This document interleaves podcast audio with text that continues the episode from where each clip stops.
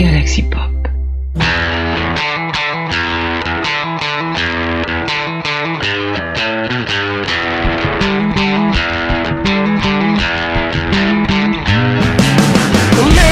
Beer will wreck it, Bill. American Beer will wreck it, kill. Bonjour, bonjour à toutes et à tous et bienvenue dans ce tout premier épisode de... J'ai fait un mini AVC. De C'est l'occasion d'en parler. Salut Kurt, comment ça va? Salut Rémi, ça va et toi? J'ai eu un gros blanc. Je me suis dit, mais c'est quoi le titre? Mais de quoi ça s'agit? Qu'est-ce qu'on fait déjà depuis euh, bientôt un mois? Qu'est-ce qu'on prépare Alors, je, je, je sais pas, euh, oui, je- il me semble que tu écoutais euh, pour, euh, Star Trek pour les nuls, mais j'ai mis pas mal de temps avant de, de réussir à retenir le nom du, du podcast Star Trek pour les nuls, alors que c'était un, un gros projet que j'avais en tête depuis un an avant de le lancer. Pareil pour Trek in Soria, je sais jamais comment ça s'appelle. Enfin bon, bref, j'ai souvent des, des blancs comme ça. Et donc, c'est l'occasion d'en parler, notre première émission. Vous venez peut-être, c'est pas obligatoire, c'est pas nécessaire, mais d'écouter euh, notre épisode pilote qui, qui- qu'on a enregistré il y a quelques temps déjà, mais qui est diffusé en même temps que ce premier épisode normalement. Euh, je, je dis normalement parce que ça reste au bon vouloir de notre maître et Dieu à toutes et à tous, Winnie Taniguchi, euh, un des membres fondateurs de Galaxy Pop, parce que c'est l'occasion d'en parler, est un podcast du label Galaxy Pop, Un des nombreux, nombreux podcasts. Un des très nombreux podcasts, mais un des peu nombreux podcasts qui ne soit pas musical. Eh ben ouais. Ah oui, c'est vrai. Tu nous fais, tu nous fais un petit coup de, de synthwave euh, en, en beatbox, euh, Kurt Alors ça va être très difficile. Je suis très peu doué pour faire des... Alors attends, je vais tenter un truc, mais euh, tu le couperas au montage si c'est ridicule. Euh... non, je vais pas, je vais pas faire ça, je vais pas faire ça. Je suis pas encore assez bourré. J'ai une image, monsieur. Je, je t'imagine derrière ton, ton, ton PC en train de te dire est-ce que je fais ça ou En train d'angoisser. Est-ce que je vais me ridiculiser? Euh, eh bien, écoute, pour ce premier, ah, on n'a pas décidé avant euh, avant l'enregistrement qui euh, qui commençait. Juste, je tiens à préciser, je suis désolé pour les personnes qui nous écoutent. Euh, J'enregistre dans le Sud-Ouest. Je le, le dis, je le redirai très probablement. Donc, il fait environ 38 voire euh, 53 degrés, je sais pas trop. Ah. Donc j'ai les fenêtres ouvertes et il se peut qu'il y ait euh, quelques véhicules qui passent euh, où vous entendiez les cloches de mon village sonner. Désolé, j'essaierai de couper ça au montage, mais bon. Alors que moi, je suis tranquille avec, euh, avec nos 15 degrés là en Ile-de-France. Oh là là là là. Non, mais c'est une horreur. C'est une horreur. Enfin, on va pas parler de météo parce que. La, température, bon, c'est ton problème, mais vivre en Ile-de-France, mais oh là là là là. Ah Non, mais attends, j'ai fait pire parce que j'habite en Ile-de-France, donc voilà, la température en ce moment, c'est pas, c'est pas ça. Mais en plus, j'ai eu le, euh, je sais pas, j'ai eu la bonne idée de partir en Bretagne pour, euh, pour mes vacances. À Brest, en fait. Ah.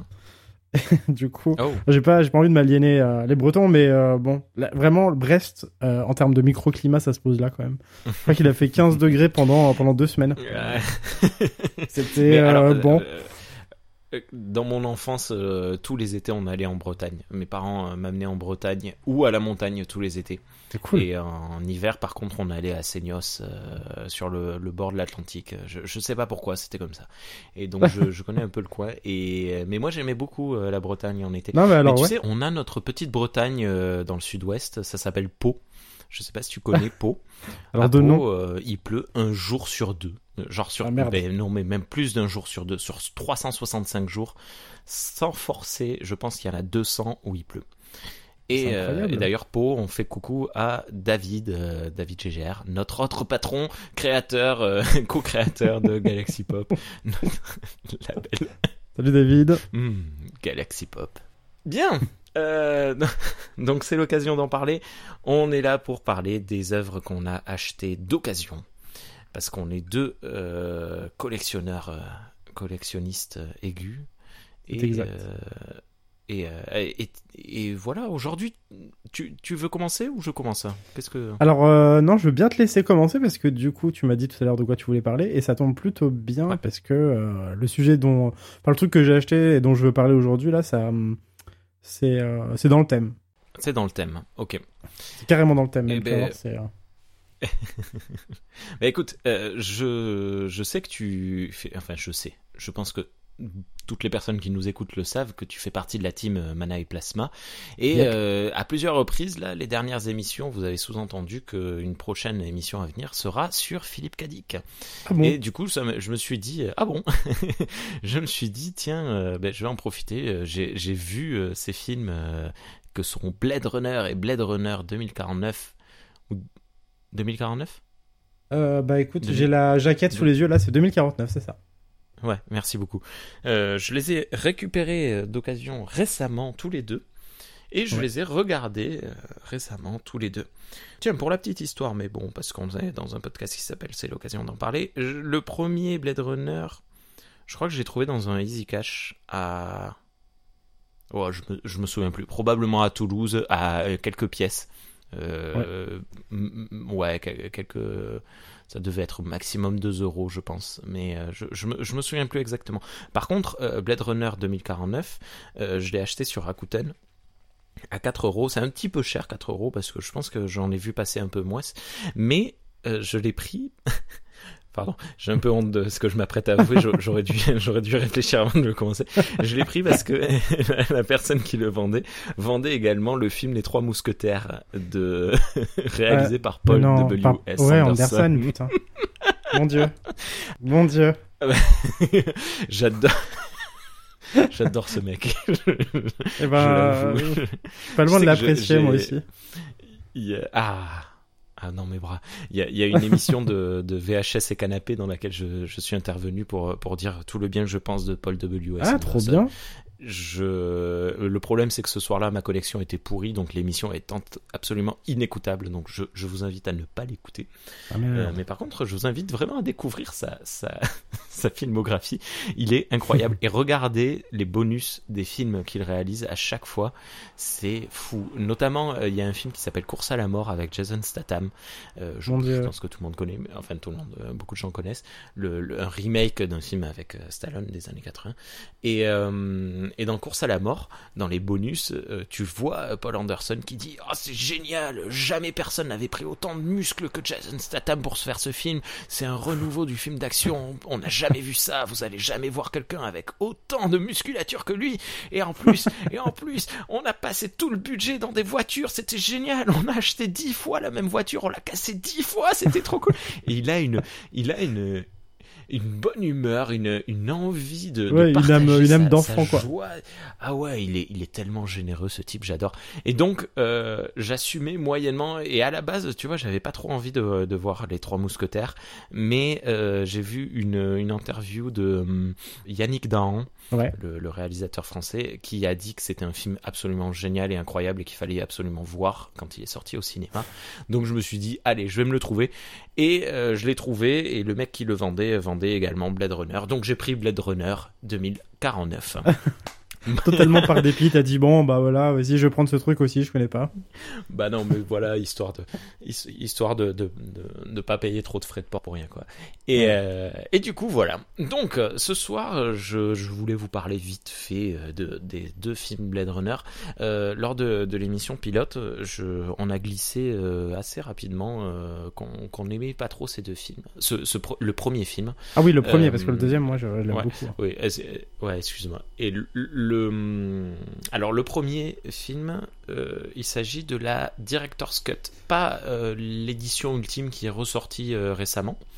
Ouais, la Final Cut, ouais. Ouais, pas la final cut, pardon, le- la, D'accord. la, la director's cut, qui est un petit peu plus longue et sur lesquelles il a rajouté quelques effets et il a changé la fin. Et apparemment la fin, je l'ai pas compris. Mais bon, à savoir, moi, c'est la, la version que j'ai toujours vue, donc je l'ai vue, je sais pas, peut-être trois, trois, trois, quatre fois ce film, euh, je pense. Ouais. Et là, euh, mais là, ça faisait vraiment longtemps hein, que je l'avais pas vu. Je l'avais vu euh, il y a une dizaine d'années la dernière fois. Donc voilà. Et alors, en- fait, c'est pas tant que j'aime pas Blade Runner. Je, je vais raconter vite fait, mais très rapidement l'histoire parce que. Une fois de plus, je pense que les personnes qui nous écoutent connaissent l'histoire. Oui, Blade oui, Runner, donc c'est un film qui se passe dans le- un futur assez proche, mais mais euh, dystopique, euh, dans lequel les humains utilisent des, euh, des androïdes qu'on appelle des Nexus pour comme force force première de main d'œuvre. Donc il y a des, des androïdes faits pour euh, le travail dans les mines, euh, il y a les militaires, euh, il y a les objets sexuels, etc., etc. Et il y a des animaux également androïdes. Et euh, il se trouve que les dernières générations d'androïdes, qu'on appelle les Nexus 6, si je dis pas de bêtises, ouais. sont, euh, ouais, on a développé leur intelligence de, de manière particulièrement euh, optimale, et ce qui crée parfois quelques problèmes avec des, des androïdes qui essayent de s'enfuir et d'obtenir une liberté. Et on a l'histoire de Descartes, euh, joué par... euh, Merde. Par fucking Euh, euh, Harrison Ford. Merci Himself. par Harrison Ford, qui, qui est extrêmement BG. Mais qu'est-ce qu'il est beau dans ce film ouais, non, mais ouais, c'est incroyable. Franchement, ça, ça faisait longtemps que je l'avais pas vu, mais là, sur le coup, quand il apparaît la première fois, je me suis dit, waouh Ouais. il est, alors, autant euh, dans alors, autant- Ouais. A New Hope, Je euh, moi je le trouve dégueulasse. Ouais. Ah, Je trouve qu'il a Ah, une oui. tête vraiment bizarre euh, dans New Hope. Euh, autant dans Indiana Jones et Blade Runner. il ressemble à mon père, alors fais attention. Ah non, non, excuse-moi. Non mais c'est pas dans, Non, non, c'est pas non, son visage si c'est tu veux, mais c'est dans dans ses mimiques en fait, dans sa manière de jouer. Je trouve qu'il y a quelque chose dans New Hope qui est vraiment euh, que je, je le trouve repoussant presque. Alors que bon, il est particulièrement beau gosse. Hein. Ouais. Mais dans Blade Runner, ouais, Indiana Jones. ensuite, pff, oh là là, quelle classe. Je, je le trouve un peu plus beau gosse dans l'Empire contre-attaque. Oui, oui, exact. Euh, mais euh, non, quand je dis il ressemble à mon père, je me suis trompé de film. C'est dans le dans le septième, euh, le, le, le- retour de la force. Oui. je sais plus quoi. Donc, bref, et, euh, et donc euh, Harrison Ford part à la poursuite de quatre renégats Nexus euh, qui euh, avec ordre de les confronter et de les arrêter, mais il tombe amoureux en même temps d'une androïde, etc., etc., etc. Euh, c'est en soi, en fait, si tu veux, c'est pas tant que j'aime pas ce film, c'est pas vrai, parce que je passe un très bon moment à le regarder. J'aime beaucoup, beaucoup, beaucoup l'esthétique, le visuel, la réalisation. Euh, L'enquête, elle est cool, elle est très intéressante. L'histoire d'amour, elle est plan-plan, elle est très. euh, euh, voilà, c'est une histoire d'amour euh, très euh, 80, quoi. Ouais. Enfin, très, très film, très blockbuster. Euh, mais en fait, ce qui me saoule un peu, c'est ce qui me saoule avec euh, Philippe Cadic. euh, et je, je- voilà, je vais pas, je vais pas trop en, en dire, mais c'est euh, cette recherche qu'il a de, de la vérité, le questionnement autour de Descartes. Est-ce que c'est un androïde? Est-ce que c'est pas un androïde? Hmm. Moi, ça me passe totalement au-dessus de la tête. Et en fait, je me je, je m'en fous un peu. c'est pas gentil, mais je m'en fous un peu. Surtout euh, que ça me convient bien parce que dans la Director's Cut, euh, Ridley Scott ben, répond à la question en fait dès, Ouais. les- dès le début du film, je crois. On voit un reflet dans ses yeux, etc. Ouais, ouais. Et donc, euh, ben, pour Ridley Scott, euh, clairement, c'est un, un, un androïde. Du coup, Un euh, répliquant même en fait, du coup, parce que. un répliquant, voilà, ouais, parce que c'est. Un répliquant. L'android, ça vient du bouquin du coup, et répliquant, c'est dans le film. Désolé. Non, non, bah non, non, mais t'inquiète. Du coup, la question a encore moins d'intérêt, donc moi, ça me, ce qui me, ce qui n'est pas pour me déplaire, mais en fait, j'ai toujours ce problème que j'ai j'ai l'impression qu'en fait, le film repose vachement sur le questionnement, Ouais. Qui ne m'intéresse pas. Par contre, ce qui m'intéresse, c'était euh, l'autre questionnement euh, le, de- que se posent les, les, les Nexus, euh, à les répliquants, à savoir qu'est-ce qu'est-ce qu'être vivant, à quel point est-ce qu'on ressent, la fameuse phrase tout s'effacera comme des, des, des larmes sous la pluie. Je, je- tout ça, c'est assez magnifique. Mais c'est vrai que ça repose trop sur ce questionnement-là et, et sur euh, la recherche de la vérité. Est-ce qu'on nous ment? Est-ce que le machin? Est-ce que le bidule? Et, euh, et je sens trop le Philippe Cadic derrière. Je, je sais, Bah, c'est enfin, marrant que tu dises ça parce que c'est Ouais. euh, du coup une question que Philippe. Dick ne se pose absolument pas dans le bouquin Les androïdes rêvent-ils de Mouton électrique parce que depuis, enfin à partir du, du début du roman, Rick Descartes est et il n'y a aucun doute là-dessus est considéré comme un être humain. hein. Il y a c'est que Ouais. cette question ne se pose absolument jamais dans le bouquin de K. Dick, de Philippe Mm. Dick, pardon, excuse-moi. Euh, et du coup, euh, c'est marrant parce que ça, c'est un truc euh, qui a été apporté ensuite par Ridley Scott, qui a, pour la petite anecdote, qui a en fait, qui a pas du tout lu le bouquin, qui, qui l'a survolé. Oh. Donc, Moi, si tu lu, veux, je pense qu'il a. nul. Ah, on en reparlera alors. Mais... mais- Je- euh, non, mais j'en ai lu quatre de ces bouquins, j'en ai aimé aucun. Bah, Ouais, non, mais je comprends et on en parlera peut-être plus tard, mais euh, je pense que ça fait non, partie. non, euh, dit que c'est, euh, en, tout cas quand tu le découvres via, via ses adaptations ciné, effectivement, il y a de grandes chances pour que quand tu lises ses premiers livres, et souvent quand tu lis du Dick, euh, parce que tu le découvres via Blade Runner ou Total Recall, tu commences par les livres euh, et les nouvelles dont ont été, enfin, qui ont été adaptés en film. Euh, Mhm. Souvent, tu tombes des nues. Ben, Souvent, alors, je, je- vu, vu qu'on est dans la parenthèse, moi j'ai lu euh, donc les, les, les androïdes euh, Rêve-t-il de mouton électrique que je n'avais pas trop trop aimé, mais j'étais un peu jeune, je pense. Je l'avais trouvé un peu trop cérébral. J'avais pas trop détesté euh, le maître du haut château. Euh, Et après, que- euh, l'homme variable, j'avais trouvé ça nul, et Ubik, j'ai trouvé ça nul aussi. Mais, euh, mais bon, voilà, c'est comme ça. Eh ben, c'est parfaitement légitime. j'ai parfaitement le droit de le, parce que c'est ce que pensent la plupart des gens à la première lecture. Mais oui, oui, non, mais je comprends. Ah ouais, je Ah, comprends bah, tout à fait. Et moi-même, quand j'ai lu mes premiers dicks, j'ai été un peu, un peu surpris. Et pas dans le, forcément dans le bon sens du terme. Je pense qu'il faut, justement, faut s'attacher à ce que l'auteur a vécu euh, et Mm. à la manière dont ses livres résonnent avec sa vie euh, pour, euh, pour se rendre compte en fait du génie du truc. Mais, mais je comprends parfaitement par contre. ouais. Bah, j'écouterai votre émission de Mana et Plasma à venir, bon, t'attends, t'attends. dans laquelle J'espère qu'il sort, je cet suis sûr que épisode, il vous me après. redonnerez envie. Euh, Euh, bah, J'espère. je sais pas. je sais pas, j'ai pas vu avec Winnie quand est-ce qu'on sera publié, nous. Mais bon. Ok. Il faudra faire gaffe à ce que ça soit posté après, je pense. Du coup, le, le premier Blade Runner, en fait, si tu veux, c'est un, quand- enfin, c'est un, un moment euh, agréable, pas, pas désagréable. Non, Mhm. assez agréable, assez agréable parce que t'as toute l'esthétique des années 80 que j'aime pas non plus, euh, mais qui, qui, qui colle bien cette fois. Tu sais que euh, t'as le, Mhm. le côté néon. J'aime beaucoup l'appartement euh, dans lequel se cachent les, les Nexus avec les, Oui. les espèces de de pantins joués euh, machin joués par des, des, des personnes de petite taille d'ailleurs je pense. Ouais. et, j'aime bien euh, ce côté là ça c'était vraiment très sympa. Et puis le, le charisme du, du méchant. Enfin du méchant qui n'est pas un méchant. Ça aussi c'est très intéressant parce qu'au final le qui est le méchant dans ce- cette histoire. Et par contre euh, ben, il semblerait que je n'ai pas compris la fin du, film euh, parce que euh, quand je l'ai vu, j'ai tweeté un truc, je, me souviens plus ce que c'était, mais enfin bon, c'est pas grave. Je pense que je suis passé à côté d'un truc, mais je, je voudrais pas divulguer euh, la, la fin Ouais. du, du film. Bah, D'autant qu'il y a, alors je sais plus combien de fins il y a en tout, mais euh, il y a pas mal de fins alternatives. hein. Bah, remarque, ça, ça va pas dire grand chose, mais c'est celui où, dans la, à la fin, euh, le, le personnage rentre chez lui, il trouve Mhm. une petite licorne faite avec une- Ouais. un papier d'aluminium. Alors je crois que ça c'est un ajout et- de la director's cut effectivement. Ouais. Et là, en fait, il prend son manteau et il s'en va en colère. Et donc, moi, j'étais persuadé qu'en fait, euh, bah, il se savait en danger et qu'il allait euh, péter la gueule au, au- bah, à la personne qui a fait la, la- la licorne. Et apparemment, j'ai envoyé euh, un message sur Twitter et Draven, euh, Draven Hardrock, que, que beaucoup de monde connaît, euh, avait l'air de dire pas du tout. Donc, je, je sais pas. Il faudra que je me penche un peu plus sur la question. Donc, premier film, Blade Runner de Ridley Scott, qui est euh, chouette, mais c'est pas c'est pas foufou quoi je, je trouve hein. je je, Ouais, je- voilà. je je comprends après que ce soit rentré dans l'histoire euh, machin mais bon je Ah oui complètement. le film il a des qualités intrinsèques qui sont évidentes.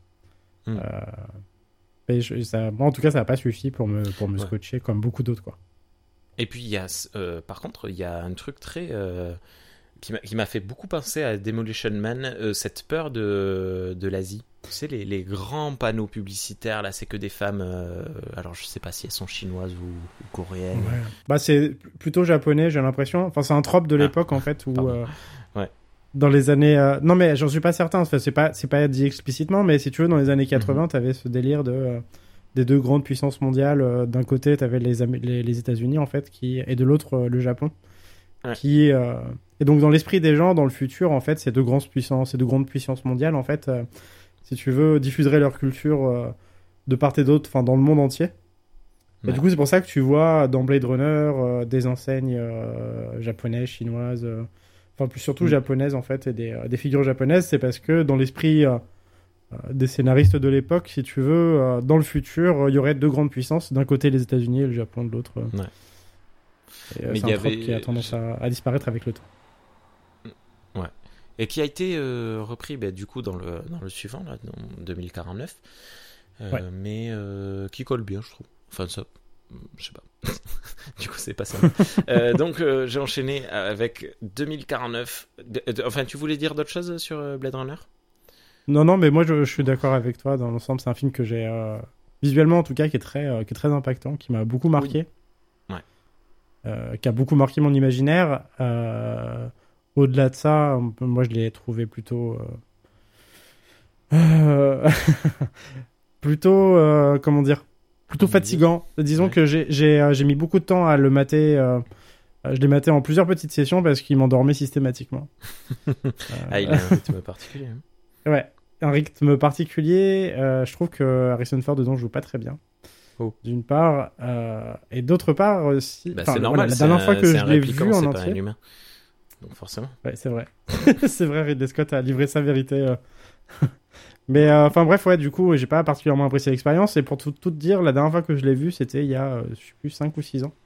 J'ai euh, la dernière édition en DVD qui était sortie, euh, la Final Cut.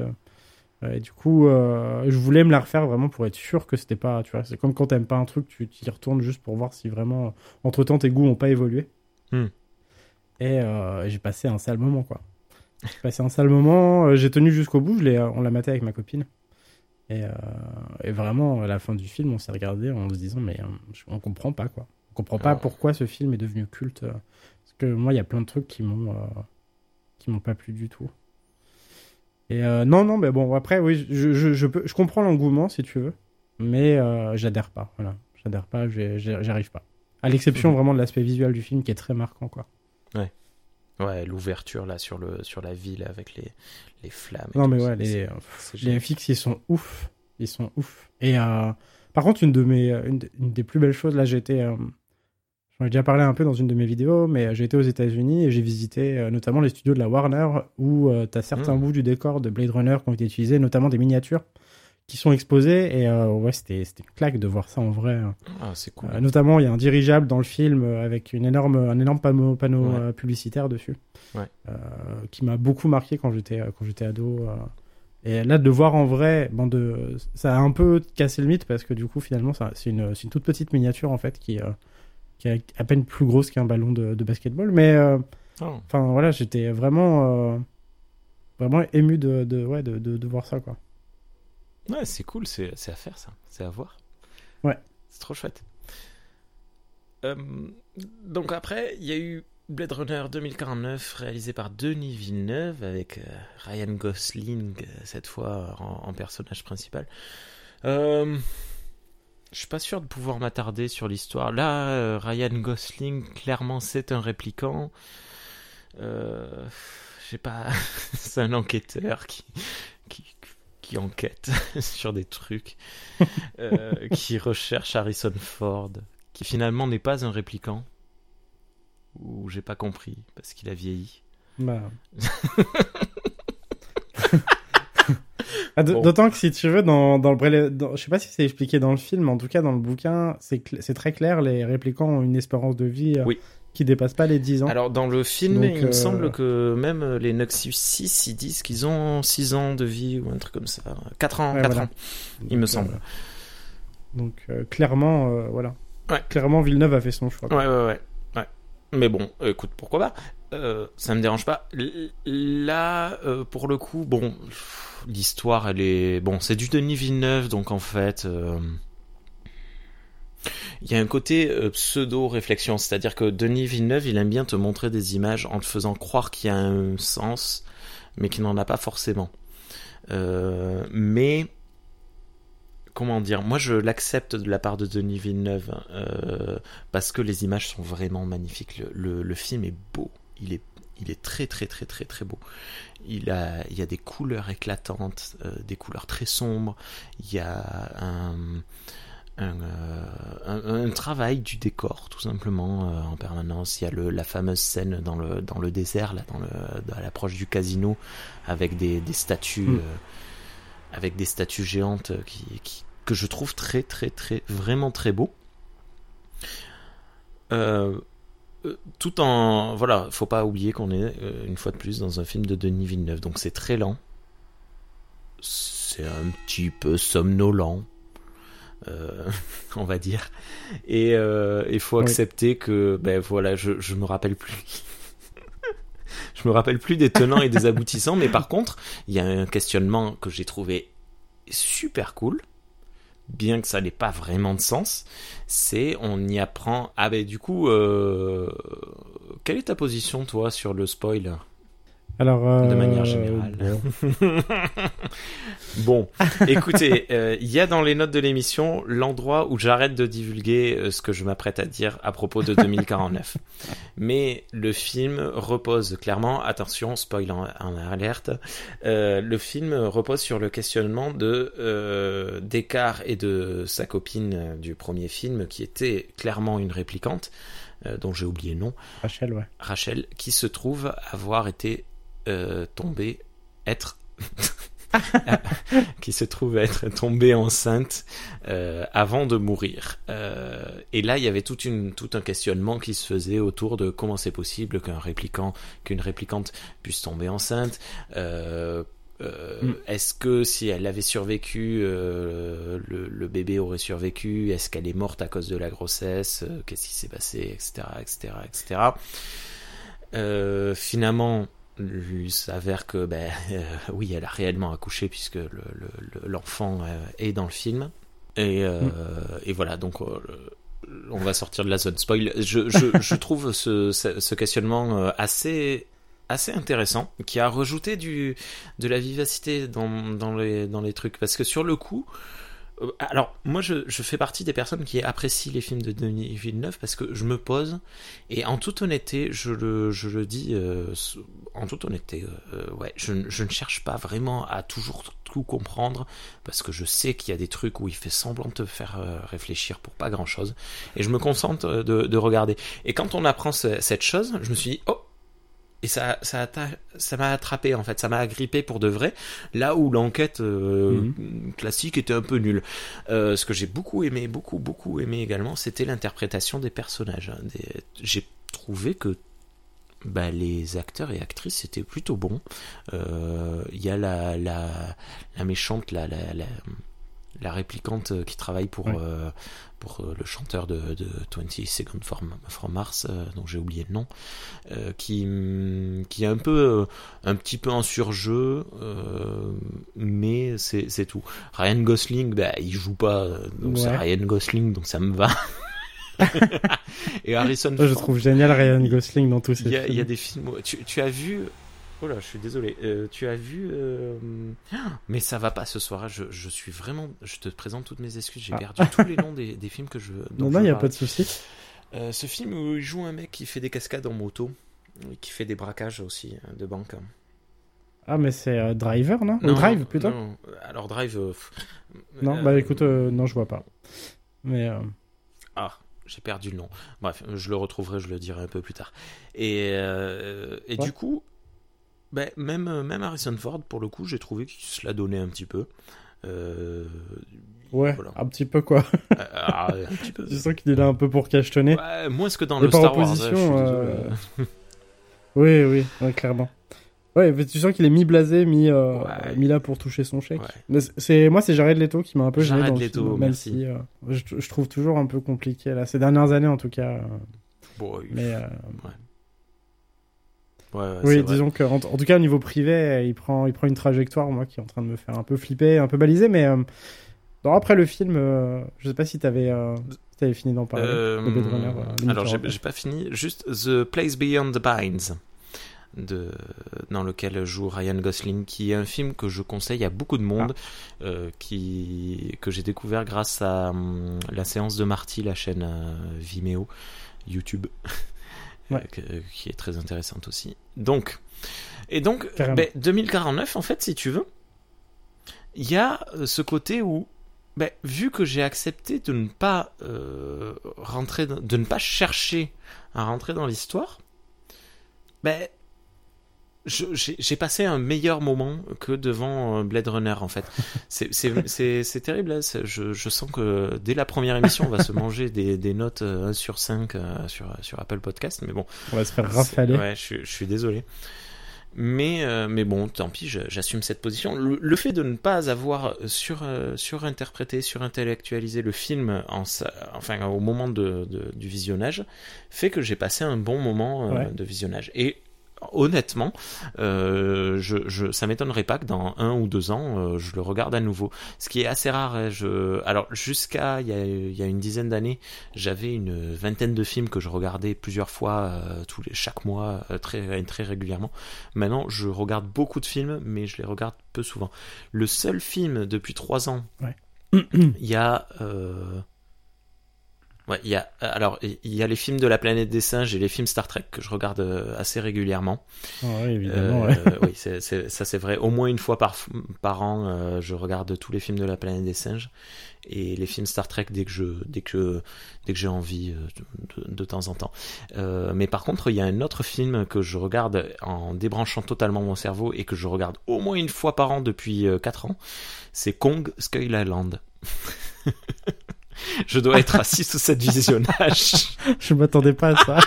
mais j'assume, j'assume. Il, il est, il est beau visuellement. non, mais alors en plus, je l'aime bien Il- ce il film. est euh, je con, il est complètement Je le trouve bien plus. euh, C'est le meilleur du monster. je le trouve bien plus agréable à regarder que le. Ouais, je, ouais. je trouve. Oui, puis même au-delà de ça, moi je le trouve bien plus agréable à regarder que le, le King Kong de Peter, de Peter Jackson. Oh là là, ah non. J'ai trouvé long, mais ah là là, long, il est mais long. ce film. Toute la, la première partie, là, Putain, avant qu'ils prennent le bateau, elle est géniale. Toute la partie quand ils sont Ouais, sur l'île, elle est géniale, mais, euh, mais tu- il aurait fallu faire deux films et, et, et couper tout. couper la Moi j'ai euh, j'ai décroché quand quand t'as le troupeau de, tyranno, de tyrannosaures, de diplodocus, enfin en tout cas de, de gros gros dinosaures Ah, avec des triper, qui commencent à, à tomber, genre, mais euh, le long d'une euh, le long d'une falaise. C'était mais absurde au possible. Et Je me suis dit, mais qu'est-ce qui se passe? Mais qu'est-ce qui branle?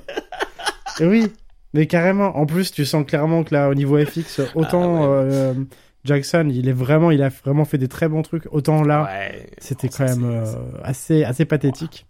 Euh, bon, en tout cas, là, là, j'ai décroché. Je me suis dit, bon, bah voilà, je me suis accroché deux heures pour rien parce qu'en plus, le film est dur, mais tellement il est très longtemps. long. Et le retour à la ville, toute la partie de la ville, moi, c'est c'est Oh là ça qui là. me, que je déteste dans ce film. Ouais. Je l'ai je l'ai revu. Donc, euh, je, là, préfère pour. euh, Ouais. je l'avais vu au cinéma. Alors quand il est sorti en cinéma, j'étais enfant. hein, J'avais une dizaine d'années moi. Et, euh, et je me souviens très Ouais. bien euh, pendant le film avoir dit à, à- à mon copain avec qui on était allé voir le film, on s'en va. Et il m'a dit non. Et du coup j'ai- Ouais. j'ai dû rester jusqu'à la fin. Et depuis, j'avais jamais voulu le revoir. je suis tombé dessus à 90 centimes. Je me suis dit, c'est quand même un film de Peter Jackson, donc il doit être bien. Et en fait, euh, c'est terrible parce qu'il y a des, des scènes super cool, quoi. Les, toutes les attaques là dans, dans, dans l'île, Ouais. Bon, bref, on n'est pas là pour parler de ça. Et, et du coup, ouais, Sky Island, je- j'aime j'aime beaucoup, beaucoup, beaucoup ce film et je le regarde très souvent. Moi, j'aime Et- bien aussi. Et, du coup, euh, ouais, il y a- mais il y a des belles couleurs, il, y a, il, y a- il est débile et il est beau. Voilà. Et ben, tu vois, ben, Blade Runner ça, il 2049, assume, peut-être euh, qu'il n'est pas très intelligent, mais il est beau. Et je passe un, un très bon moment devant. J'espère que les personnes qui préfèrent Blade, Mm. euh, Blade Runner, pardon, pas, pas Blade. Oh, j'ai vu Blade Trinity hier soir, c'était nul. Dans ce genre digression là, il y a quand même le grand écart entre Blade Runner et Blade. C'est euh, c'est quand même spécial. hein. un, un jour, peut-être que je parlerai de la saga Blade, euh, que j'ai eu d'occasion pour vraiment pas cher. Ah, moi, le 2, je l'adore, le, 1 Blade, et le, le 2, Blade je les aime beaucoup les deux. le Blade mais 2, pas ouais, pour de- les mêmes raisons tous les deux. Ils sont Ah ouais géniaux, je trouve. Vraiment, vraiment super film. Mais le 3, mais qu'est-ce qu'il est pas bien. c'est terrible. C'est Ouais, un enfant. euh, c'est comment on dit C'est un film cassé, quoi. C'est- C'est la brebis Ouais. galeuse là, mais ouais, il peu. a pas ouais, eu de chance, quoi. La trilogie, ouais. Mais bon, bref. Eh ben, Je- cool. Voilà, je- j'espère que les personnes qui, qui euh, aiment euh, Blade Runner et qui n'aiment pas Blade Runner 2049 me- ne se sentent pas trop insultés. Je- C'est pas mon but parce que franchement, je comprends qu'on puisse euh, trouver le premier film comme culte. Enfin, culte, je, je pense qu'il l'est. Ça me dérange pas de le considérer comme culte. C'est juste qu'il ne l'est pas pour moi. Mais, euh, mais voilà. je- Voilà. Ouais, ouais, mais je pense que c'est. euh, Enfin, pour les, les gens qui l'ont vraiment beaucoup apprécié, en partie, euh, c'est en partie parce que je pense qu'ils l'ont vu au bon Mm. moment. euh, Voilà, qu'ils étaient particulièrement euh, en, en capacité de le recevoir, parce que c'est un film qui est, qui est pas facile. Non plus, Blade Runner, on parlait des longueurs du, du 2, mais le 1, il est, il est par moments aussi assez long. Mm. Et si tu le découvres pas au bon moment, si c'est pas, si c'est un film que t'as pas découvert au bon moment, je pense que c'est très difficile euh, par le, par la suite ensuite de, de, de revenir dessus et de lui, euh, et de trouver les mêmes qualités que, que tous les Mm. fans de. euh, lui Ouais, c'est trouvent, Blade Runner, c'est vraiment un film qu'il aurait fallu voir au bon moment, je pense. Ouais, ouais. euh, euh, et c'est ce qui s'est passé pour moi avec de- 2049. euh. J'ai dit, j'étais, pas fan du tout du Blade Runner euh, premier du nom, euh, donc le 2, j'en attendais pas grand chose. Enfin, le 2049 en tout cas. Et ouais, en fait, il m'a procuré. Le 2, euh, si tu veux, je l'ai jamais fini, le 2049. Donc si tu veux, quand t'as, quand t'as lancé ton spoil tout à l'heure, tu m'as aussi Oh spoilé. Mais bon, c'est pas très grave parce que je, je sais pas si. Non, non, mais c'est, en tout cas, là, c'est pas très. Pour moi, c'était pas très important.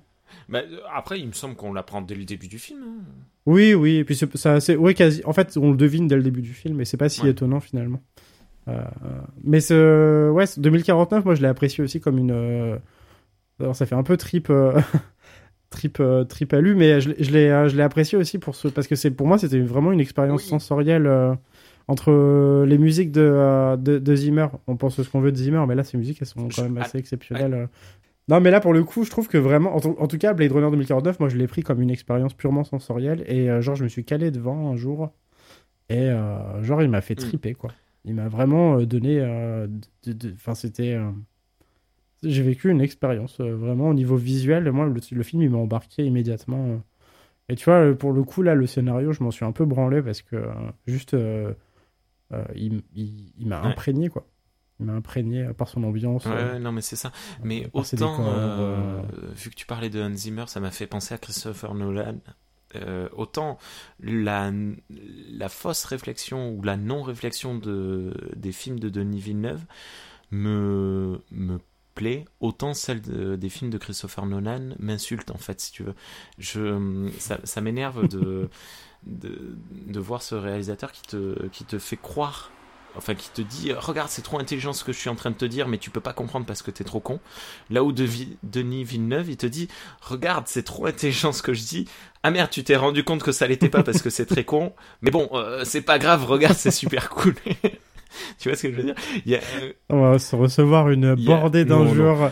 Moi, je, je suis pas ouais, non, responsable de ça. hein. euh, venez m'insulter sur Twitter euh, c'est at Je me dédouane Rémi2D. totalement de l'occasion d'en parler. ça s'écrit D-R-A-V-E-N-A-R-D-R-O-C-K Non, coup, mais voilà. parce que là, t'es en train de t'aliéner les fans de Denis Villeneuve, de Ridley Scott, euh, en un seul épisode, plus ceux de.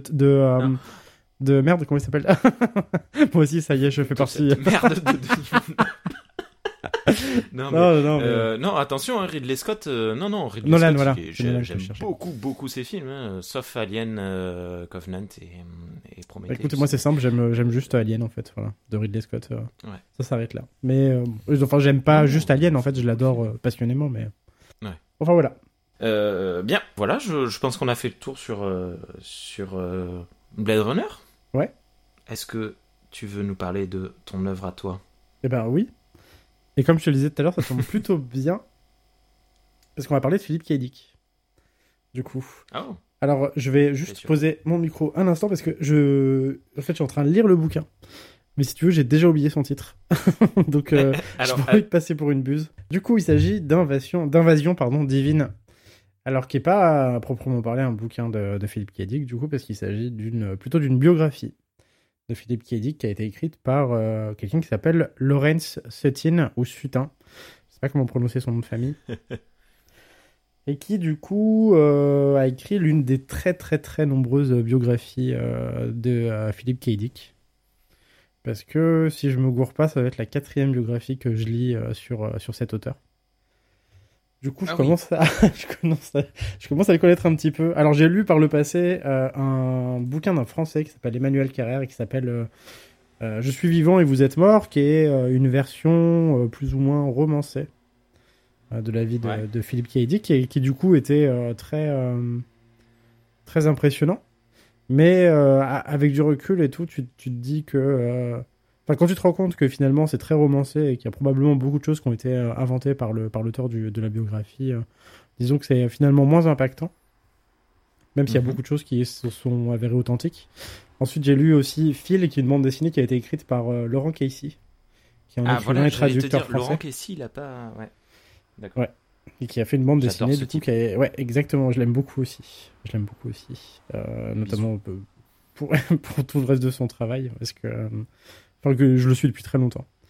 Et, euh, euh, du coup, voilà, qui a écrit une bande dessinée aussi euh, à propos de Philippe K. Dick. J'avais lu aussi un essai d'une nana qui s'appelle, d'une fille, d'une femme qui s'appelle Hélène Colonne, ou Colon, qui est une française aussi, qui a réuni beaucoup, beaucoup de témoignages de, proches de Dick de l'époque, et qui a écrit un essai aussi, au- du coup, sur le, sur le personnage de Dick. Et le quatrième, je sais plus. Enfin bref, voilà, j'ai lu beaucoup de choses quand même sur le personnage.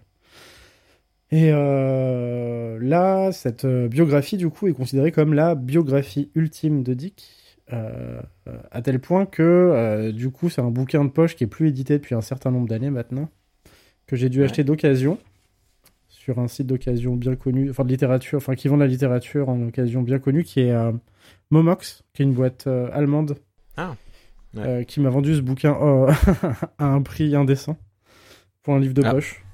Voilà. Donc, Je pense que le- l'ouvrage de base devait coûter moins de 10 balles. Là, je l'ai acheté presque 40 euros. Euh, Oh. euh, donc voilà, le prix a triplé, enfin euh, quadruplé même quasiment. En plus, M- Momox, euh, c'est ceux qui te rachètent à toi en direct, c'est ça? Alors, ils te, le- ils t'ach- ils te- ouais, c'est ça. Ils te rachètent en direct, souvent à un prix dérisoire euh, des bouquins. En fait, tu leur envoies euh, des cartons de bouquins, euh, ils te les estiment euh, dans la foulée et euh, hop, ils te donnent un prix. Et de toute façon, après, tu, tu, euh, tu- si ça marche pas, ils te proposent de te renvoyer des bouquins, mais moyennant euh, genre le prix de, de le- du renvoi, je crois. Euh, Enfin, bon, Hmm. en fait, ils te l'achètent tellement à des prix tellement dérisoires que finalement, quand t'as envoyé toi, et soit tu leur laisses. euh, euh, pour une poignée d'euros, Ouais. soit tu leur laisses gratuitement, quoi. Donc c'est un peu. Ça, ça, ça me rappelle quand j'étais enfant et que je ramenais des jeux euh, à Ultima Game pour en acheter d'autres euh, moins chers et qu'ils me les reprenaient oui, c'est 2 absurde. euros et qu'ils me les revendaient euh, le lendemain, je les retrouvais à ouais, 20 non, euros. c'est- absurde. truc comme ça. C'est absurde, c'est déprimant même, Ouais. limite. Euh, bon, du coup, de- chez eux, j'achète euh, principalement. Je, je crois que j'ai jamais vendu de bouquin chez Momox parce que j'ai fait une tentative une fois. euh, en tout cas, j'ai fait une estimation sur leur site et ça m'a pas paru très honnête.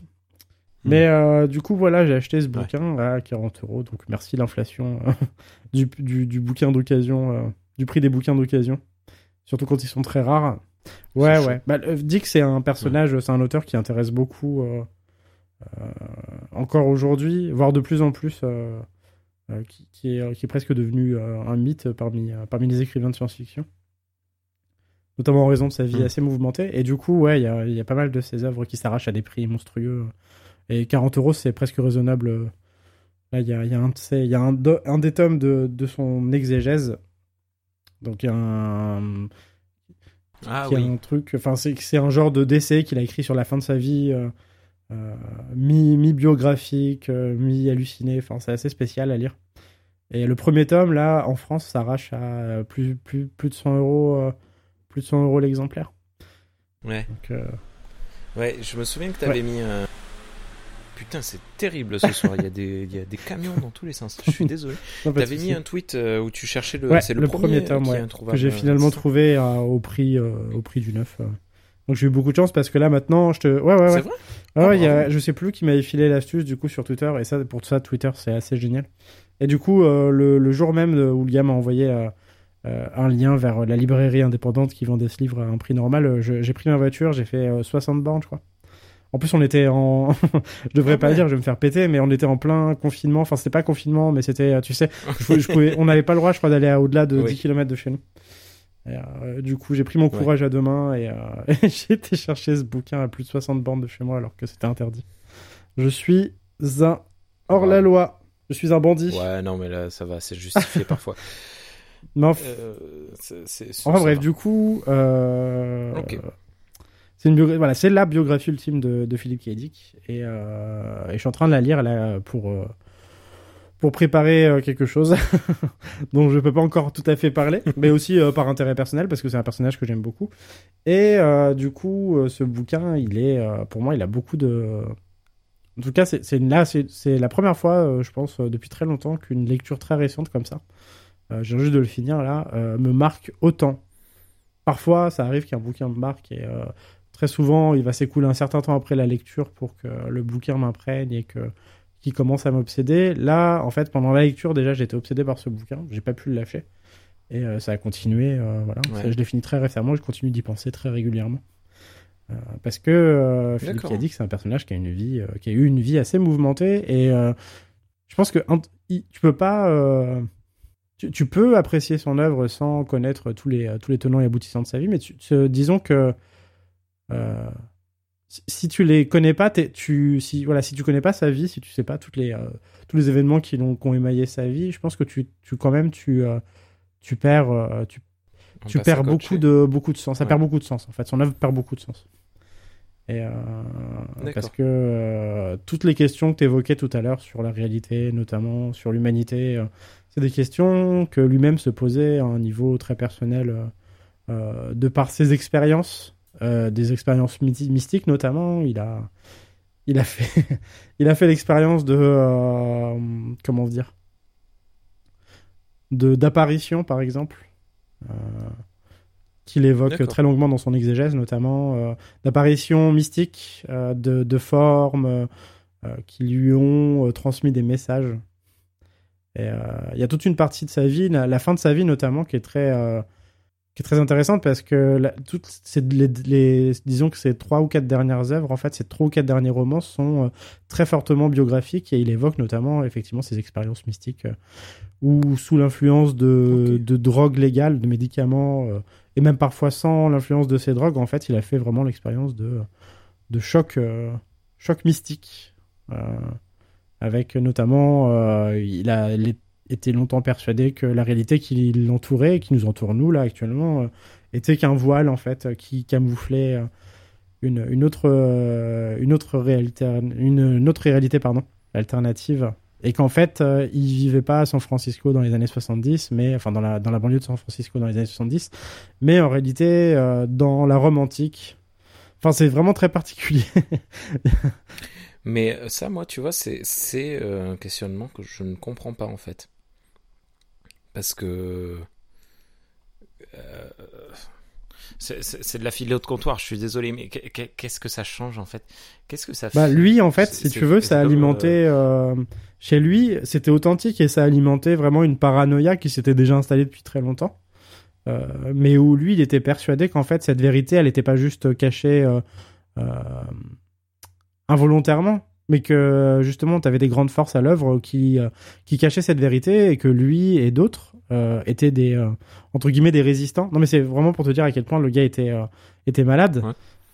Et que Ouais, Peut-être qu'il a une raison. partie de son de, de sa vie il l'a consacrée à entre guillemets hein, et pas toujours parce qu'il avait des périodes de clairvoyance et de lucidité mais et il consacrait sa vie à à transmettre ce message en fait donc euh, c'était pas juste euh, de l'ordre de la philosophie. Il était pas là pour euh, pour faire de la philosophie de comptoir ou tu vois pour faire de la il, vraiment Non, non, il était moi, quand je oui, non non. Non mais quand on, on- on pourrait penser que c'était soit qu'il faisait des canulars ou alors qu'il était juste euh, c'était un exercice en fait de penser Mm. mais pas du tout. Lui il était vraiment euh, il avait des convictions qui, qui, qui étaient chevillées euh, il était chevillé à ses convictions si tu veux et euh, ça le ça l'effrayait profondément cette euh, ces apparitions et ces expériences c'était pas juste euh, c'était pas juste un exercice quoi pour lui euh, il avait vécu des choses euh, incroyables et, Ouais.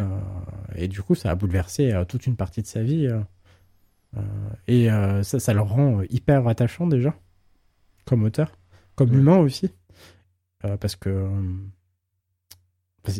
c'était ouais c'était il était très humain enfin je veux dire il était plein de failles Ouais. plein de après bon avec le recul euh, et toutes les œuvres qu'on euh, tous les essais qui ont été écrits sur lui toutes les biographies on se rend compte que finalement c'était euh, peut-être des manifestations de troubles mentaux ou euh, de troubles comment dire d'ordre neurologique tu vois. On a pu supposer qu'il avait fait des AVC qui avait provoqué ses visions enfin. Mais Ah oui, mais si tu veux, c'est juste en soi déjà, c'est incroyable ce qu'il a vécu. Et en plus, le fait que ça soit un auteur lui-même très érudit, avec beaucoup, beaucoup de connaissances, euh, euh, ça l'a amené en plus à avoir euh, vraiment des, des vraies réflexions sur ce qu'il vivait, tu vois. Il y a des gens qui, qui ont pu vivre ce genre d'hallucinations sans jamais réussir à, à les formuler ou à les intellectualiser, tu vois. Lui, en plus, il avait cette faculté, euh, tu vois, de, de, de se pencher, il se penchait sur ce qui lui était arrivé, tu vois, il essayait vraiment de comprendre. Ouais. Mais euh, voilà, du coup, un personnage très attachant, même s'il avait des, des phases très sombres. euh, euh, Et euh, même si tout ce qu'il a écrit n'est pas toujours euh, de qualité égale, mais disons que voilà, si, si tu lis euh, du, du Dick pour la première fois et que tu es un peu surpris, voire un peu, euh, un peu déçu parce que tu retrouves pas ce que tu avais apprécié dans les films que tu as vu de lui, euh, euh, notamment Total Recall. Moi, c'est le chemin que j'ai fait en fait. Euh, J'ai vu des Total Recall, j'avais vu Minority Report. euh, et d'autres Mhm. films euh, voilà, que j'avais beaucoup apprécié. Et c'est après qu'en fait que j'ai appris que tout ça c'était des œuvres de Dick. Et euh, au moment de lire ces œuvres en fait euh, qui, étaient, qui avaient été adaptées, tu te rends compte que euh, le, et même dans Blade Runner, et surtout dans Blade Runner même, qui est un de ses films les plus connus, mais en fait qui, trahit totalement ses écrits. Euh, Tu te rends compte que finalement, oui, il a été Hollywood en tout cas a charcuté pas mal, pas mal de ses écrits et du coup, si t'es pas Ouais. habitué, euh, ça peut te surprendre. Voilà. Tu peux passer un sale moment. en- Moi, j'ai passé un sale moment en lisant mes premiers bouquins de Dick, quoi. Et il a fallu pas mal de temps pour que je commence vraiment à apprécier son œuvre. Et même encore aujourd'hui, il y a des bouquins de Ben, lui que j'ai je- du mal à apprécier. Ouais, moi je me souviens plus. Je, euh, bon, je, je- ouais, j'avais lu euh, les, les androïdes après avoir vu Blade Runner. Ouais. Je crois que j'avais choisi de lire Le Maître du Haut Château parce que justement Laurent Kessir en avait parlé dans, dans l'émission plus ou moins geek. Mhm. Euh, et hum, je, je sais pas si tu connais cette émission. Ah bah, moi, c'est comme ça que j'ai découvert très, Kessy, Très en fait. intéressant. Euh, Ah ben voilà, Bah, c'était très cool la première la première saison. Je vous invite à, à écouter ça, c'est assez intéressant. Et, et du coup, euh, je, je, ouais, j'avais juste trouvé nul. euh. Enfin bon, mais bon, je, mais maintenant que tu me dis, il faudrait peut-être que justement je, je lise euh, bah, peut-être cette BD euh, de, de Casey Ouais. euh, pour. Pour m'intéresser un peu au personnage parce que tu vois c'est, c'est- il fait partie de ces personnes euh, où je sens que je passe à côté de quelque chose parce que tout le monde en- enfin tout le monde beaucoup de gens en parlent beaucoup Ouais. de gens euh, s'y intéressent machin et autant un mec comme euh, Asimov euh, alors apparemment, je, je me suis pas renseigné sur le bonhomme, mais pareil, il y a pas mal de choses à dire sur lui. Mais autant son œuvre, quand tu la lis, tu peux la comprendre assez euh, assez facilement. Les robots, moi j'aime beaucoup les robots. Ouais. Euh, Fondation, c'est un peu plus un peu plus cérébral, mais tu, ça se comprend. Mais autant Philippe Cadic, je me dis que c'est moi le, le problème, tu vois. Non, non, non. Non, parce que si tu veux, il y a. non, non, mais c'est vrai. c'est mais- lui le problème. Bah, en partie, enfin, ça dépend de, de, de, ce Bah que oui, tu appelles coup, un ouais. problème, en fait, si tu veux. Mais effectivement, euh, même, euh, même au sein de son propre pays, à l'époque où il écrivait, euh, euh, hormis euh, d'une poignée d'initiés, si tu veux, il était pas, son travail n'était pas apprécié euh, à sa juste valeur. Il y a, Mm. c'est en Europe euh, notamment qu'il a eu beaucoup de succès de, de son vivant. Mais aux États-Unis, à l'époque, euh, personne ne le lisait. Quoi. Il, il touchait une misère sur, ses, euh, sur ses nouvelles et ses romans. D'ailleurs, il a, il a commencé vraiment à publier des romans en dur euh, dans des vraies éditions de poche euh, ou des vraies éditions euh, très tard dans sa vie d'écrivain. Il a commencé surtout par écrire beaucoup, beaucoup de nouvelles euh, dans des pulps euh, ou dans des revues. euh. Mais euh. Il a fallu un certain temps pour que, euh, aux États-Unis notamment, les gens se réveillent et se disent Ouais, il y a, il y a- il y a du génie chez, chez ce type. Il y a un truc. à- D'accord. Mais en plus, parce que euh, dans les années 60, si tu veux, au moment où lui il a écrit, euh, les États-Unis traversaient en plus une période, euh, je pense, qui justement lui ont permis à Dick de de- de- de- d'imprégner la culture. euh, euh, C'était l'époque du LSD où les gens, euh, les gens euh, prenaient, euh, se prenaient des tripes monstrueux avec euh, des substances aujourd'hui qui sont euh, formellement interdites. Mais à l'époque aussi, hein. Mais à l'époque c'était plus accepté, tu vois. Les gens se shootaient la gueule, ils s'éclataient la gueule. Et du coup, je pense que ça les ouvrait euh, à l'œuvre de Dick parce que bon, lui-même se droguait Ouais. assez peu finalement pour écrire, si tu veux. Mais euh, de base, il était déjà suffisamment timbré, si tu veux, pour euh, toucher la fibre, Oui, il était déjà perché. la fibre Ouais. des gens qui prenaient, qui prenaient des alus. Ouais. Je comprends. Ok. Ça sonne chez toi. hein. Il est quelle heure là C'est quoi Il est 10 Il y, a une, il y a une messe, non Et donc ça va sonner Non, non, dix bah, fois, c'est le, le clocher qui sonne dix fois, c'est normal. Mon dieu, mon dieu. Euh, J'avoue, j'ai pas vu d'église là depuis un certain temps. J'avais oublié que ça sonnait ces trucs. Non, non, mais c'est pas l'église, hein, c'est la, la cloche du village. La clo- Ah oui, d'accord. Euh, ouais, il y a une cloche dans le village pour, euh, pour indiquer l'heure. C'est adorable. Sait-on jamais Ouais, ouais. Non, mais c'est, alors, c'est, c'est surtout, en fait, bon, euh, une cloche dans les villages, bon, il, il me semble qu'il y en a presque tous, mais c'est surtout qu'en fait, elle est euh, de l'autre côté de la rue, donc on l'entend particulièrement bien. Euh, Je suis désolé. Mais là, c'est la deuxième Ah fois non, non, sonne. mais c'est cool, c'est bon. cool. Euh, Ça veut dire que ça fait une heure qu'on enregistre maintenant. Euh, ouais. Elle so- elle- alors, elle sonne, euh, elle a sonné une fois à 21h et une fois à 21h02. Et là, une fois à 22h et 22h02 maintenant. mais c'est fini, pas fait bon. gaffe, tu vois. Elle ressonnera euh, à 23h. Du coup, Je sais plus ce qu'on disait. euh, Je- oui, je sais plus non plus. On parlait de Dig, de Blade Runner, c'était intéressant. Mais euh, Ouais. oui, non, après, j'ai pas grand chose à rajouter sur la vie de Dig parce que j'ai pas envie de trop, euh, trop en, en dire déjà oui, parce oui. que effectivement, je vous invite à, à écouter bientôt une certaine émission qui va parler probablement de, de ce personnage plus en profondeur. En tout cas, ouais, c'est voilà, c'est un bouquin que j'aime beaucoup, qui m'a beaucoup marqué. Euh, je sais même pas si je le conseille à lire aux gens parce que euh, c'est vraiment euh, assez austère comme style, la biographie. Puis là, c'est une grosse, grosse biographie. En plus, ça fait 700 pages celle-ci. Ouais. Elle est déjà assez comaque. Et, Et, euh, Eh ben, que ah, là, avec les bases de ce que tu, de ce dont on a parlé à propos de Philippe Cadic, euh, donc Ouais. euh, qu'est-ce que, est-ce que moi tu me conseillerais de, de quel euh, livre peut-être de quelle histoire de Bah, sa part Après, ça dépend de ce que tu recherches. Tu vois, toi, tu me disais que tu étais assez blasé par le côté réalité alternée, enfin réalité cachée, euh, questionnement sur Hmm. En fait, l'humanité. je, je, je euh. comprends pas euh, comment, pourquoi on se, se pose ce genre de questions en fait, mais euh, je, je suis un petit peu, un petit peu con. Là, typiquement, c'est. typiquement, c'est. euh, si tu veux, ça, ça imprègne son œuvre de manière quasi. Enfin, toute son œuvre est imprégnée de ce genre de questionnement, si tu veux. Même ses premières œuvres qui étaient des œuvres essentiellement euh, alimentaires.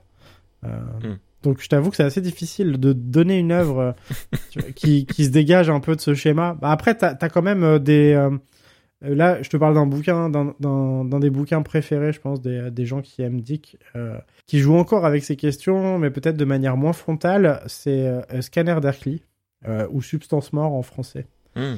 Qui, est, euh, qui a été adapté en film d'ailleurs, récemment. Il y a, récemment, non, ça, ça fait presque 15 ans maintenant, avec euh, Kenny Reeves. Le film est totalement halluciné. Je sais pas si tu l'as vu ou si ça te dit quelque chose. C'est un film qui était euh, assez spécial parce qu'il avait été filmé en, en- enfin c'était un film avec des acteurs. donc en, en live, mais il avait été intégralement traité pour, pour en faire un genre de film d'animation un peu en rotoscopie comme le, le tu vois le Seigneur des Le Anneaux Seigneur des version Anneaux. Ouais, euh, trop cool. ouais voilà C'est intéressant. donc c'est un peu dans ce délire là donc c'est assez visuellement c'est un parti pris qui est assez impressionnant assez étonnant parce que c'est soit ça te file la gerbe soit tu tombes amoureux moi ça Oui. m'a ça m'a fait un peu des deux en fait donc j'étais mi amoureux mi euh, mi nauséeux Tu as ouais, des, des tendances mais euh, un le, peu le, le... le film est sympa. Voilà. Ouais. Euh, un peu dérangeant, je pense. Euh, je, je pense que c'est pas à la portée de n'importe qui. Par contre, le bouquin, euh, si tu veux, vu qu'il va un peu plus loin, dans un peu plus profondément, si tu veux, dans le propos, et qui prend plus son temps, peut-être que euh, il est susceptible de plaire à des gens qui ont rarement ou jamais lu Dick. Sinon, le, le conseil, le seul vrai conseil que je peux donner, c'est si vous voulez savoir si vous aimez Dick, commencez par ces nouvelles. Voilà. Parce que c'est- ces romans sont pas très longs, si tu veux, mais c'est quand même déjà plus engageant qu'une courte nouvelle de 10-15 pages. euh, euh, pour, vous, euh, pour vous faire au style de Dick, je crois qu'il n'y a rien de mieux. Quoi. Commencez par ces nouvelles. Et notamment ces premières nouvelles qui sont pas génialissimes, mais qui sont pas encore imprégnées de tout ce mysticisme, de tout cet aspect métaphysique. Hmm, ok. Donc soit ça, soit euh, Scanner Darkly. Darkly, ouais. Com- Et après, si vous voulez dire l'œuvre, c'est Substance Mort. Substance mort. Ok. Bon, après, je, je vais m'arrêter là parce que sinon je vais, non. je vais en citer plein d'autres. Mais bah, une dernière œuvre, éventuellement, alors là, là, qui est plus imprégnée des thèmes que t'aimes pas trop, toi, mais qui, euh, qui est quasiment son chef-d'œuvre, euh, notamment avec Scanner Darkly. C'est euh, Le Dieu venu du Centaure, qui est euh, une nouvelle de SF euh, un peu, euh, un peu hallucinée aussi, où euh, ça parle de drogue, comme dans beaucoup de ses œuvres en fait, on se rend compte. Et d'une drogue euh, qui, en... enfin, c'est le combat, enfin c'est le combat. C'est assez particulier encore une fois. euh, si tu veux dans, dans le monde de- que des critiques en fait il y a une drogue qui existe qui s'appelle le euh, délice il me semble et c'est une drogue qui permet notamment aux gens qui vivent dans les colonies martiennes euh, où la vie est très austère très difficile mais aussi aux terriens qui vivent sur une planète où il fait extrêmement chaud c'est une drogue qui permet à ces gens en fait de se de se projeter dans un monde idéal Hmm. Et de vivre un simulacre de vie en fait en se projetant dans des toutes petites poupées qui sont vendues avec euh, la drogue. Il y a tout un marketing autour de, autour de cette drogue où en fait tu peux acheter euh, euh, des maisons miniatures, euh, des poupées miniatures et Ah, en fait tu te projettes dans ces poupées. Ouais. Et du coup arrive une nouvelle drogue où t'as plus besoin, où tu t'affranchis totalement de tout, de tout ce qui est matériel en fait, où juste tu la prends et tu planes comme un taré sans avoir besoin de t'acheter du matos. D'accord. Et, euh, Mais du voilà. coup, et cette euh, drogue, elle est, euh, elle est vendue par un mec un peu bizarre. Ça va pas avec le capitalisme, ça. Euh, si, parce que le gars, le gars en question qui vend cette nouvelle drogue de synthèse totalement folle, et disons qu'il est pas tout propre, quoi. D'accord. Donc, Le Dieu venu du Centaure, c'est un excellent bouquin, c'est un de ses meilleurs, presque, je pense. Bon courage, parce que c'est ardu, mais c'est un- une très, une des, de ses meilleures œuvres à mon goût. D'accord. Ben, c'est noté tout ça. Ok. Est-ce que euh, tu avais d'autres choses? Et tu, tu, tu peux redire le nom du livre? Ah, euh, de la biographie, c'est Invasion divine de Lawrence Sutin. Ok. Satine ou Sutin. c'est trouvable euh, plus nulle part, à vrai dire. je peux même pas vous conseiller dans votre bonne crèmerie parce que c'est un bouquin qui est plus édité du tout. Ouais. Donc bon courage pour le trouver, celui-là aussi. Ou alors avec beaucoup d'argent. Ouais, Bien. ou alors mettez-y le prix, quoi. Ok. Ben écoute, euh, je, je pense qu'on a fait le tour pour euh, cette émission de, de nos euh, œuvres euh, à faire découvrir. J'ai pas grand chose de plus à dire. Est-ce que tu as des, des trucs à, à dire, toi? Non, c'est bon, ça va. Je crois que j'ai tout dit. Ok. Ben, merci beaucoup à toutes et à tous. Euh, je vous souhaite une très très bonne journée. On vous souhaite une très bonne journée ou une très bonne soirée, euh, suivant ce que vous êtes en train de faire. Yep. Passez un bon moment. Euh, oh, je vais faire mon, mon radiophoniste. Passez un bon moment sur les ondes de Galaxy Pop. Hmm, Galaxy Pop. Hip-hop. Il vient d'où ce jingle? là, ça- Alors tu vas voir, quand tu écouteras le... Enfin, si, si tu écoutes le... Je suis désolé pour les personnes qui ont écouté le, le, le pilote. Je me suis fait un peu plaisir. À chaque fois qu'on dit Galaxy Pop, je balance le, le générique. C'est super chiant.